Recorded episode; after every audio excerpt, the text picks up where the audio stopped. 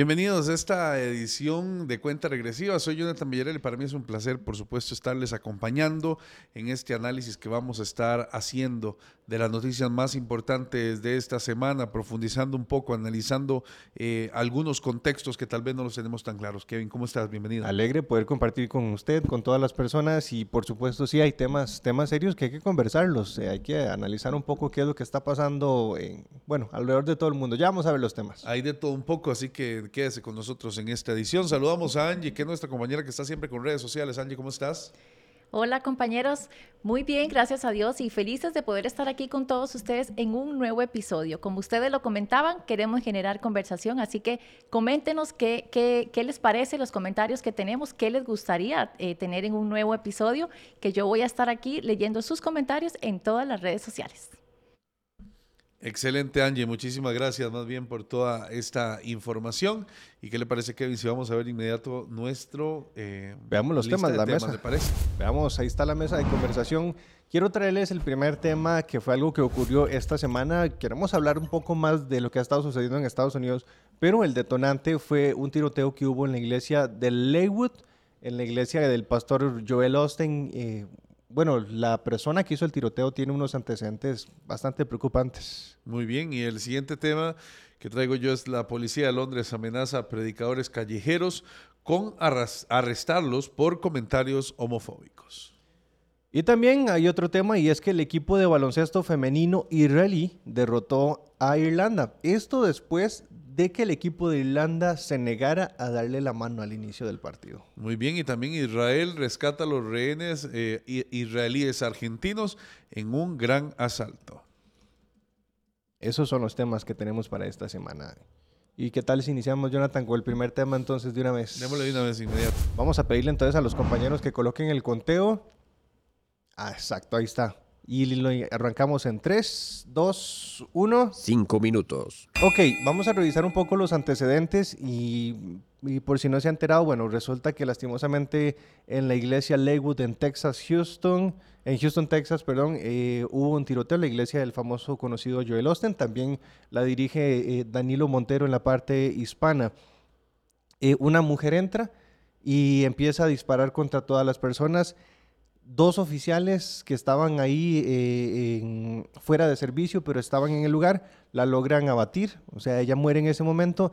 Lastimosamente ella llega a hacer ese tiroteo, Jonathan, y esto es grave, ella llega a hacer ese tiroteo con su hijo de siete años. El hijo, pues, en el intercambio queda herido en su cabeza de bala y, este, bueno, sigue hospitalizado. Hay otra persona que está herida, no está grave, pero genera preocupación muchas cosas. Entre esas, ¿qué es lo primero? Bueno, lo primero es que esta mujer contaba con antecedentes ya de, problemas psicológicos, de enfermedad mental. Ella tuvo un problema, vivió un problema de, agresión con, con su exmarido y ella incluso ya se había mostrado agresiva, incluso con intentos de asesinato. A pesar de eso, Jonathan, ella tuvo la capacidad, después de esos antecedentes, después de haberse registrado en el sistema todos esos antecedentes, ella tuvo la capacidad de ir a una tienda, comprar un arma y realizar ese tiroteo. Eh, otra cosa que llamó mucho la atención, no sé si una se qué tanto se relaciona una con la otra, pero, pero ella tenía, em, tenía, eh, tenían en un arma escrita la palabra Palestina. Entonces eso llama mucho la atención. También está el otro tema de que decían, ¿es transgénero, no es transgénero? ¿Verdad? Por ahí apareció eh, una agencia de prensa mintiendo, desmintiendo. Lo, lo cierto es que en algún momento ella se identificó utilizó nombres de hombres para identificarse a ella misma. Son muchos, muchos problemas de fondo psicológicos, Jonathan, eh, y a pesar de eso, ella puede ir y conseguir un arma. Hay dos temas que, que, en cinco minutos, los cinco minutos que tenemos me gustaría abarcar. El primero... Ya gastó la mitad del tiempo. Sí, ya gasté la mitad del tiempo. Pero al final, eh, al, final es el tema de, de, cómo, lo, cómo están consiguiendo fácil un arma y, y, el otro tema de las iglesias realmente tienen que estar preparadas, particularmente en Estados Unidos, para recibir esto. Entonces, ¿Cómo, se, ¿Cómo debería prepararse una iglesia para, para esto? Hubo una buena respuesta de parte de la iglesia Leywood. Claro, una excelente respuesta y yo creo que al final, em, lamentablemente, esto acabó con la vida de la persona y también dejar en estado crítico a su hijo, pero el tema es por qué están atacando las mega iglesias, cuál es el tema que hay de fondo. Yo creo que también hay un tema de publicidad de las cosas que suceden, es decir, si alguien va y hace esto en otro sitio, no es la misma publicidad ni es el mismo mensaje puntual hay gente que está totalmente en contra de lo que las iglesias están diciendo. No es lo mismo atacar una iglesia pequeña que atacar una iglesia grande. Claro. Según dicen, las intenciones eran claramente poder afectar eh, directamente em, a las personas que estaban en, la plataforma, que era la intención inicial, y esto pudo haber sido peor. Yo creo que en el fondo también es una manera de poder hacer em, una protesta nada pacífica, pero es una forma de decir algo con lo que están en contra. Y a mí eso me preocupa porque cada vez más está sucediendo constantemente en los Estados Unidos esta situación. Recién eh, vimos también un tema que hubo con el Super Bowl, que fue bastante complejo y que tampoco permitió poder resolver. De hecho, eso es algo que ocurrió esta semana y, va muy, muy alineado con eso. Siempre se buscan grupos eh, grandes de personas para poder, este, para poder atacar y para poder, como decía usted, llamar la atención. Ahora, ¿por qué las iglesias? Y llama la atención, ¿por qué, tenía esa consigna de, Palestina en su arma? O sea, ¿qué relación tiene? Es algo que se investiga todavía. Pero cuando usted ve esos pequeños detalles, da mucho la intención, da mucho la sensación de que, de que esto tiene un trasfondo muy espiritual, muy, muy fuerte espiritualmente hablando. Tiene un trasfondo espiritual en el aspecto de que estamos hablando de alguien que, que está alguien que apoya a Palestina, pero que está atacando una iglesia cristiana. Y para nadie es un secreto. La mayoría de los cristianos, yo esperaría que todos, pero una gran mayoría de los cristianos están apoyando a Israel en el tema de, su derecho a defenderse. ¿Me entiende? ¿Cómo, ¿Cómo, se relaciona eso? O sea, hay un trasfondo espiritual muy fuerte y las iglesias tienen que estar atentas a cómo en el ámbito natural se termina atacando a las iglesias por un trasfondo espiritual. No sé si, si, si Sí, sin duda el ataque tiene que venir desde alguna de estas líneas, pero también creo que es un llamado desde el punto de vista este, político y social de muy alto este, Sin tiempo. estándar y que pudo haber matado a muchísima más gente. A mí eso realmente me tiene preocupado porque yo siento que ya Estados Unidos cada vez está en situaciones más complejas y creo que los caminos no están llevando a un proceso de concordia. Pero bueno, eso es parte de lo que estamos analizando en este momento. ¿Les parece si nos vamos con el siguiente tema? Por favor, compañeros, si me ayudan a ponerlo, por favor. Ahí estamos ya listos. Y en 3, 2, 1, vamos de inmediato. Vamos Cinco minutos. tema porque la policía en Londres está cada vez siendo menos eh, tolerante con los discursos que se están dando. Recién ah, se publicó un video en las redes sociales donde se puede ver un policía diciendo de manera directa y de manera puntual a una persona que algunas de las cosas que pudiera predicar podrían ser delitos. Yo no comprendo cómo este tipo de predicaciones se pueden convertir en un problema o en un delito, pero bueno, hay leyes penales en Londres y casi que en todo Reino Unido donde hay una prohibición expresa de la manera en la que ustedes pueden presentar sus opiniones. Es decir, lo que no existe es libertad religiosa y, no existe la posibilidad de poder tomar la Biblia y predicar lo que la misma Biblia está enseñando. Esta policía en Londres fue muy claro diciendo que la situación estaba, en este caso, saliéndose pues de control y que podría existir eh, un, posible caso eh, de un delito, la comisión de un delito, lo cual para mí es, es, peligroso porque el decir algo en contra de ciertos movimientos eh, se convierte en un verdadero problema. Es demasiado agotador ver uno como cristiano que el simple hecho de, de que alguien intente predicar pueda ser visto como un delito. Y eso es persecución religiosa en su máxima, eh, en su máxima expresión. O sea, es, es increíble cómo puede ser posible que alguien tenga que cuidarse. Entonces ahora lo que predica es que no es, no es un discurso político, es lo que predica. Es la manera en la que usted expresa la palabra de Dios y tiene que tener cuidado no por, no, por, porque, no sé, por decir algo incorrecto, no, sino porque eso puede terminar ofendiendo a alguien y te puede costar que vayas a la cárcel. No tiene sentido que esté ocurriendo esto ahorita en esta época. Y lo peor es que está se está acrecentando. ¿Por qué? Porque está creciendo el lobby de la, izquierda, el lobby LGBT, donde ahora las autoridades están poniendo más atención a si uno predica algo ofensivo o no. Y es un poco, es un poco agotador ver esto, pero es algo que hay que que hay que denunciarlo y los cristianos definitivamente tienen que ponerse en orden porque esto está ocurriendo y algo está ocurriendo muy seguido en Reino Unido lastimosamente. O sea, lo hemos visto, este no es el primer caso, donde a un predicador se le, se le detiene en media calle por, por estar predicando y las personas que están ahí sienten que es muy homofóbico el comentario o lo que está predicando. No es la primera vez que sucede, pero lo que preocupa es, primero, en, en Reino Unido que eso se vaya a alargar, pero lo que preocupa es que eso esté marcando un precedente y llegue aquí a Latinoamérica, donde ahora resulta que ahora aquí en Latinoamérica ya, ya las personas tienen el peligro. Aquí se ha dado, Jonathan, donde hay leyes, proyectos de leyes donde se busca que, que se, se castigue, por ejemplo, la famosa terapia de conversión. Sí, que cada vez va peor. Que cada vez peor. Y lo tenemos aquí en Latinoamérica, donde ya se han presentado proyectos de leyes donde usted, el simple hecho de querer explicar cómo la Biblia habla del matrimonio, eso te puede costar cárcel.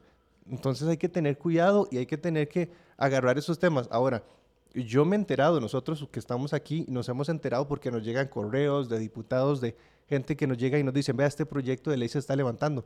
Las personas no se están dando cuenta.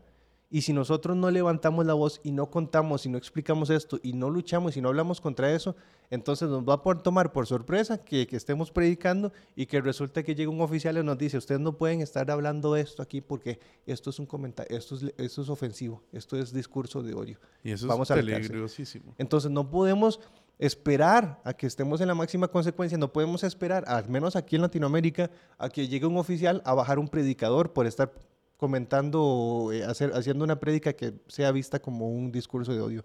Hay que hablarlo ya. Y ustedes tienen que hablarlos en las iglesias, tienen que estarlo hablando.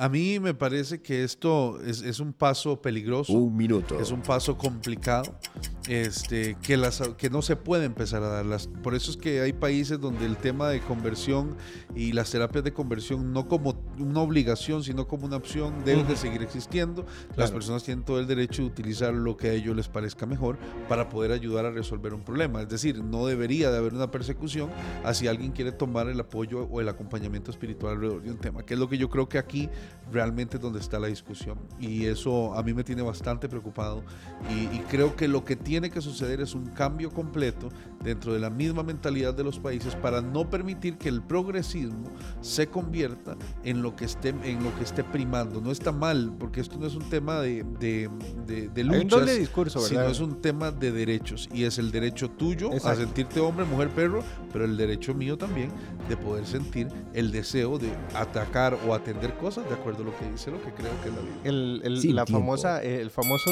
doble discurso de la tolerancia, porque entonces yo puedo, yo, yo estoy en la obligación de tolerar tu forma de pensar, Sí. pero yo no, yo estoy, pero no puedo tener yo el mismo derecho de, de poder defender lo que yo creo como cristiano, que es lo importante. Claro, Pero bueno. completamente de acuerdo. Vamos con el con Angie, ¿verdad? Para ver un Vamos poco con más del tema de redes sociales. Angie. No se olviden de mí. Vamos a ver qué dicen las redes sociales. Vamos a iniciar primeramente con el tema del tiroteo. Tenemos un comentario por acá que nos deja Guanda Vanessa 1 que nos comparte que Dios sane y dé consuelo a estas familias afectadas. Otro comentario es de Lourdes Valverde Deck. Ella nos escribe, esto es el reflejo de cuánto la gente necesita de Jesús. Dios bendiga su iglesia. Y vamos a leer otro comentario con respecto al tema que acabamos de comentar. Eh, tenemos por acá Nico Montero. Él nos escribe, el enemigo siempre se levantará, es inevitable, pero nunca tendrá la victoria porque la voluntad de Dios se cumplirá y nada ni nadie puede parar su propósito. Que Dios les bendiga grandemente. Dios lo bendiga también a usted, Nico, y gracias a ustedes por estar aquí comentando. Recuerden que aún nos quedan dos temas más y aquí estoy eh, esperándolos para leerlos pronto. Muy bien, estamos y continuamos saludando a todas las personas que están con nosotros conectados. Kevin. invitándoles a que comenten. Bueno, les voy a presentar el siguiente tema. Vamos a pedirle a los compañeros que nos pongan el conteo. Ya lo tenemos y arrancamos en 3, 2, 1. Cinco minutos. Bueno, a esto hay que hablarlo. Este tema tiene dos aristas bastante curiosas. La primera es que el equipo de Israel de baloncesto le ganó al equipo de Irlanda del Norte después de que se dieran ciertas situaciones. ¿Cuáles son esas ciertas situaciones? Bueno, la primera es que el equipo de Irlanda decidió o se negó en primera instancia a jugar con Israel. Se negó, no quería por la manera en la que está ocurriendo, por el contexto de guerra, se había negado. Y después, ya cuando deciden, cuando se dan los arreglos, cuando tienen que jugar, porque al fin y al cabo estamos hablando de un juego de, clasificatoria para la Eurobasket 2025, eh, resulta que eh, el equipo cuando ya llegan se colocan al frente, y las muchachas se colocan para el saludo normal, el, famoso saludo de todos los juegos, el equipo de Irlanda se quedó viendo, las ignoró, no hizo absolutamente nada, fue un gesto de, no existen y eso fue. Entonces al final, al, final el equipo gana. Esa es la noticia básicamente. Eh, se dan muchos comentarios de que, de que el mismo equipo dijo que por, por, el comportamiento del equipo de Israelí no iban a participar en diferentes protocolos como es la entrega de regalos entre unos y otros y eh, también el mismo saludo. Jonathan, estamos frente al nazismo moderno. Esto es el nazismo moderno. Y el pensamiento de simplemente menospreciar a alguien en un, en un deporte, algo, algo que se supone que debería ser, eh, el, el, el deporte se supone que lo que debe hacer es unir. Y ver cómo alguien aprovecha el deporte para hacer una expresión de desprecio, menosprecio hacia el pueblo judío, hacia el pueblo de Israel, eso es algo que tiene que alertarse desde ya. ¿Por qué? Porque nosotros vemos lo que está ocurriendo con Hamas. ¿Cómo, cómo arrancó lo de Hamas? con simples expresiones de odio hacia el pueblo de Israel que fueron creciendo y creciendo y creciendo hasta que terminamos en la masacre del 7 de octubre. Estado creciendo, Jonathan, y esta noticia ocurre, este gesto, este, este gesto que hizo Irlanda del Norte ocurre justo la misma semana en la que sale un informe donde dice que dos de cada tres estadounidenses judíos tienen miedo porque pueden ser víctimas de ataques de, antisemitismo. Y han sido víctimas de ataques de antisemitismo a tal punto que incluso ellos ya no visten como judíos, ellos ya no usan la kippah porque tienen miedo a ser atacados. Todo eso está ocurriendo en este momento, no en Israel donde está ocurriendo la guerra, sino en el resto del mundo. A mí me parece en el fondo que no es el mismo... Eh, no, no, son las mismas condiciones de lo que ha pasado y ha sucedido en el pasado, que yo no me atrevería incluso ni, ni acercarlo, este, por más eh, propaganda y por más que queramos decir que la cosa está muy terrible con lo que ha ocurrido con Israel y el ataque, lo, porque son completamente otros contextos. Hoy vemos un Israel con su tierra, con su Estado, formados y con la capacidad de defenderse. Lo que pasa es que puede estar pasando el mismo efecto que hay cuando alguien hace bullying o el mismo efecto cuando alguien ha estado oprimido y deja de estar oprimido. Los árabes pasan atacando a Israel y Israel ha estado tratando de no reaccionar. Cuando ya sucede esto, lo que existe ya es una reacción inmediata de Israel que va hasta terminar con cualquier... Eh, rastro de jamás.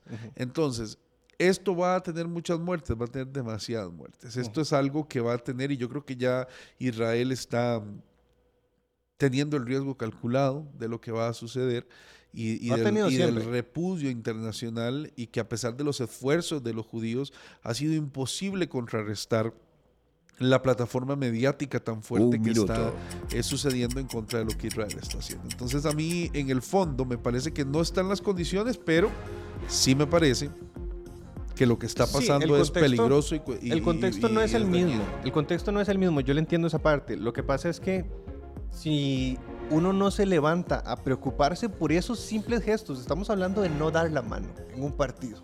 No dar la mano. ¿Por qué? Por desprecio de recibir o permitir ese simple gesto es el principio del de un odio. Ese es el principio de un odio que puede crecer más y más y más. La persecución contra los judíos se ha estado agravando y lo hemos visto. Hay ataques a nivel de todo el mundo, a nivel de Estados Unidos, como ha crecido, lo decía el informe. Y todo eso surgió no en un contexto de guerra, no en un contexto de Oriente Medio, un contexto de un país de libre expresión de derecho como Estados Unidos. Y bueno, esto está ocurriendo en Europa. Entonces, si no nos cuidamos desde ya y no denunciamos estas simples expresiones de odio, puede crecer más y podemos entonces estar en el contexto de guerra porque no nos cuidamos desde ya con estas pequeñas expresiones. Muy bien, vamos con el siguiente tema para seguir hablando de este porque los podemos unir en 3, 2, 1. Estamos listos, ahí está el tema. ¿Me ayudan compañeros, por favor, para ver dónde está? Ahí está el tema, ahí está el último tema que tenemos, que es los rehenes rescatados. Cinco minutos, vamos en tres, dos, uno. Cinco y minutos. Empezamos, porque Israel logró rescatar a dos rehenes de nacionalidad israelí-argentina eh, en la ciudad de Rafah. Hay que entender eh, que cuando se empieza a atacar eh, la franja de Gaza, muchas personas empiezan a irse hacia una de las zonas donde iba a ser una zona segura, que es el poblado de Rafah. Entonces empezaron donde ya jamás no pudo seguir sosteniendo y donde los, los civiles también se iban, que estaban puestos ahí a la fuerza en hospitales, teniendo campos de batalla para atacar a Israel, se Claro. van para la ciudad de Rafah, que está más o menos como unas dos horas, unos- una hora y media, dos horas de, de donde está la franja. Y de un lugar donde habían 250 mil personas. Esa era la cantidad de personas que hay. Hoy la cantidad de personas que hay son casi dos millones y medio Claro. de todo el desplazamiento que ha habido. Ha habido anuncios, Israel ha ido a avisar que va a estar atacando y que va a estar bombardeando y lo ha hecho de manera efectiva y eficiente, con muchas vidas de por medio, pero también recuperando la vida de estos dos rehenes. La gente de ahí está siendo tomada por Hamas. Las personas no entienden eso a nivel internacional. Jamás tiene a la gente en la ciudad de Rafah porque es el último lugar donde pueden estar. En el momento que Israel termine con lo que hay que hacer, que es acabar con Hamas en esta zona, va a poder resolver y acabarse esta guerra. Israel está a un punto de poder acabar con eh, Hamas. No va a echarse para atrás. En este preciso momento no se va a echar para atrás. Y también hay otro tema, la comunidad internacional está insistiendo que no lo hagan, ya van casi 69 muertos más o menos en esta zona, pero insisten en que no lo hagan, insisten en que no lo hagan, pero es muy complejo eh, decirle a Israel hoy que no ataque el último bastión. Quitemos los dos millones y medio de personas, quitemos todos los, el dolor que causa la guerra, que ya de por sí no podemos hacer nada. Si estás en una batalla y te falta de ganar solo un último eslabón, ¿vas a retirarte o no te vas a No, retirar? y mucho menos cuando está cerca y mucho menos cuando hay resultados como lo ocurrió con este rescate. Y eso demuestra que realmente Israel está haciendo bien las cosas en el aspecto de buscando, está persiguiendo y está encontrando a, las personas, porque eso es lo que está haciendo Israel en Gaza y esto es lo que a la gente le cuesta entender. Si Israel tuviera a los rehenes, entonces Israel podría negociar el tema. Lo que pasa es que jamás se ha negado a dar a los rehenes. Y entonces eso es lo que la gente pregunta. De hecho, los mismos órganos internacionales han dicho, esta guerra se acaba con el simple hecho de que el grupo terrorista jamás se retire, pero no lo ha hecho. No, y va a seguir funcionando. Y ellos están ahí tomando. Entonces, lo que Israel quiere hacer y debe hacer desde un punto de vista táctico es que no quede ni el recuerdo de jamás. El problema es que en este momento ya Israel tiene encima un peso muy grande de muchas muertes de camino y le queda esta parte final. ¿Qué es lo que sucede? Yo no veo a ningún medio hablar de las atrocidades de lo que está haciendo jamás con las personas en Palestina. No hay medios de comunicación. Nosotros, algunos otros medios más que se tratan de desacreditar. El único discurso aquí es, hay tantos muertos por Israel, hay tanta gente afectada, pero ¿por qué está sucediendo? Nada justifica eh, la agresión. Yo lo tengo claro, nada justifica la guerra, somos gente pacifista, pero la pregunta del millón es ¿por qué nadie está preguntando por qué la gente de Hamas tiene ahora tomado Rafah? ¿Qué es lo que sigue? Me acuerda- ¿Qué es lo que va a pasar? Me hace recordar el- la- lo que había hecho Bukele cuando inició toda la guerra y él decía, eh, así como nosotros tuvimos que eliminar a los maras de, de- de nuestro país, así tenía que haber hecho Palestina, eliminar a Hamas, porque eso es gente que está dañando al mismo pueblo palestino. Y eso es lo que la gente no entiende. Hamas es un grupo que perjudica al mundo árabe, perjudica a los palestinos y lastimosamente el, gobierno el gobierno palestino Mahmoud Abbas no lo logró hacer no lo logró no logró controlar esa zona no logró controlar Gaza el grupo creció y entonces ahora tiene que ser Israel el que tiene que hacerlo por seguridad propia que Israel tiene que ir y acabar minuto. con este grupo terrorista Y ahí es donde vamos al verdadero tema alrededor de esto. Israel va no solo a pasar y a ganar este conflicto, que ha ido reiterando un poco, bajando un poco la fuerza por la presión también internacional, pero vemos ahorita como Jordania, como Qatar, como muchos países están haciendo el trabajo de Hamas, porque es el trabajo de Hamas, es, tratar de que la gente de Hamas no quede totalmente exterminada. Esta es mi opinión personal, pero ahora tenemos otro gran problema, más allá de lo que vayan a hacer con- con la intervención de otros países alrededor, y es en este conflicto en el que se encuentra Israel, tienen que saber que parte del precio que se va a pagar es el aumento del antisemitismo, es el aumento del odio hacia este país y es el aumento porque los que te odian van a empezar a ver cuando haces lo malo, no cuando haces lo bueno. No se habla todas las cosas que ha hecho en Gaza Israel, ni todos los trabajos ni los apoyos que Israel hace con esta gente, pero sí se habla de los ataques y se habla de lo que está, porque la noticia lamentablemente es cuando el que es bueno hace algo malo, no cuando el que es malo hace algo bueno. Es el otro frente de batalla del que hemos hablado se está perdiendo 30 mil que lo hemos hablado aquí un montón de veces y, hay que seguirlo luchando. Y usted como cristiano, si ama y quiere al pueblo de Israel, debería de meterse en este frente de batalla de, mediático, porque definitivamente el discurso que se está dando y por las grandes compañías de medios es lo malo que está haciendo Israel. Sí, está muy complicado. Vamos con Angie para ver más temas. Así es, compañeros. ¿Qué dicen las redes sociales? De inmediato vamos a leer comentarios por acá que tenemos. Vamos a leerlos de la noticia de sobre el equipo de baloncesto femenino israelí. Tenemos por acá a María Durán de Torres, quien nos comenta, Dios es justo, le da a cada uno lo que merece. Dios continúe bendiciendo grandemente a Israel. Otro, por, otro comentario es de Víctor Hugo Argüello. Él nos comparte, si supieran que Dios dio una promesa para los que le apoyan a Israel y también para los que odian. Bendiciré a los que te bendigan, pero maldiciré a los que te maldigan. Y compañeros, me queda espacio para un comentario más.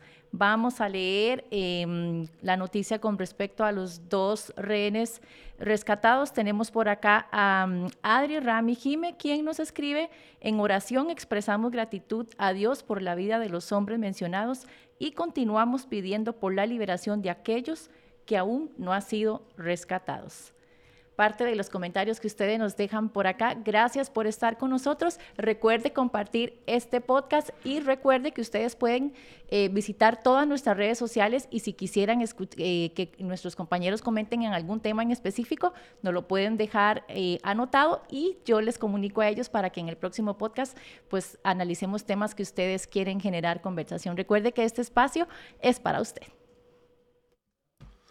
Bueno, Angie, muchísimas gracias por toda esta información y todo lo que está pasando con las redes sociales y toda la información importante. Queremos desde ya invitarlos para que compartan em, esta, este podcast. Usted nada más busque el botón de compartir. En YouTube es muy sencillo.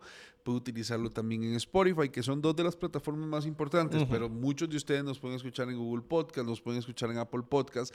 El poder difundir esta información esto es, muy importante, Kevin, para poderlo lograr eh, adecuada y correctamente la difusión que queremos hacer de estos programas. Claro, quiero aprovechar también para hacerle la invitación a las personas, porque todos estos temas nosotros los conversamos aquí y, los planteamos y todo, pero también hacerle la invitación a las personas que oren también a, partir de estos temas, que utilicen estos temas, que les sirvan de herramienta para discusión, pero que también les sirva para discutir, conversarlo con Dios. Entonces, la invitación de que nosotros planteamos estos temas también, pero saque su tiempito para orar por Israel, para orar por todos los pastores, los pastores que, algunos son perseguidos en Reino Unido, eh, por todas las situaciones que se dan, ¿verdad? Por lo que está sucediendo en Estados Unidos, el tema de los tiroteos es bastante...